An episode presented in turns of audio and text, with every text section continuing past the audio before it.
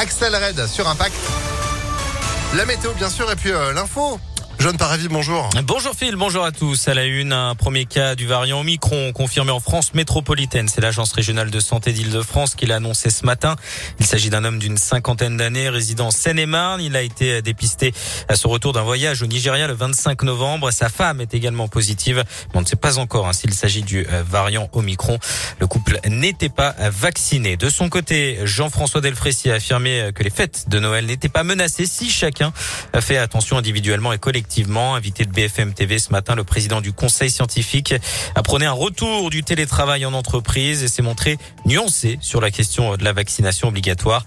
Notez que près de 50 000 nouveaux cas ont été enregistrés hier en France, dans le Rhône. Le taux d'incidence se rapproche des 450 cas pour 100 000 habitants.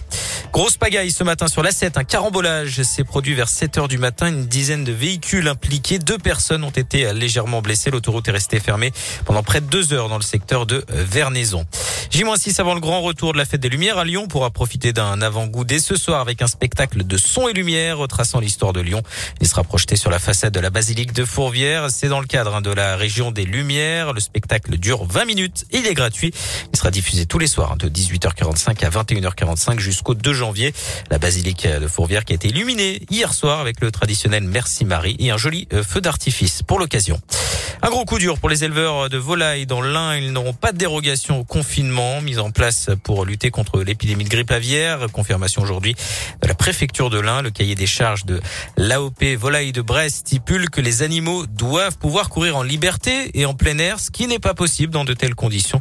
Les contrôles hein, sur le respect des directives sanitaires seront renforcés selon les autorités. Un mot de politique, euh, nouvelle étape dans la primaire chez les Républicains. Les deux finalistes seront connus cet après-midi. On rappelle les cinq candidats Michel Barnier, Xavier Bertrand, Éric Ciotti, Philippe Juvin et Valérie Pécresse.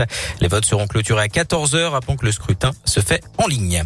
En foot, soirée compliquée pour l'OL, battu par Reims 2-1 hier à Dessine avec un but encaissé dans les dernières minutes. Rappelons que le match se jouait à huis clos. Les Guns sont dixième du classement de Ligue 1 à 6 points du podium. Réaction attendue dimanche à Bordeaux. Puis on termine avec du cinéma. C'était l'événement hier soir à Vaux-en-Velin. L'équipe des Tuches 4 avait donné rendez-vous aux spectateurs au cinéma Pâté de Carré de Soie.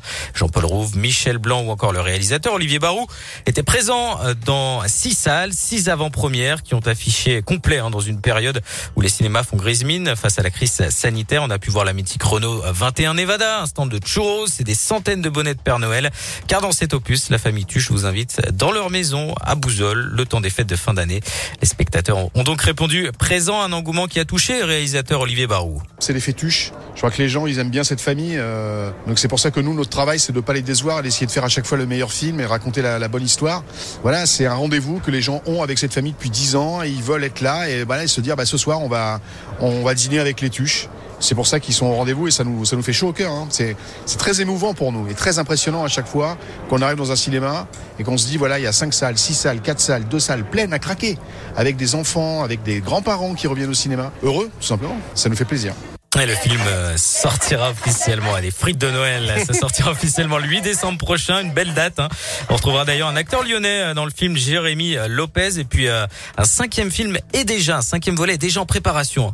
Les tuches, il devrait sortir courant 2024 et ça devrait être le dernier film, euh, les, non, le dernier tuche réalisé par Olivier Barou, mais ça devrait ah encore continuer derrière. En eh tout cas, ben, c'est en projet. Hein. Eh ben, on, est parti pour euh, une saga de 10 films au moins. Bah, c'est très bien hein, tant que ça fonctionne. Profitez en plus euh, bah, de ce temps pour aller voir bah, de bons films au ciné. Il y a ce qu'il faut. Puis la météo aussi, c'est pas terrible. Merci beaucoup. L'actu continue avec vous tout à l'heure.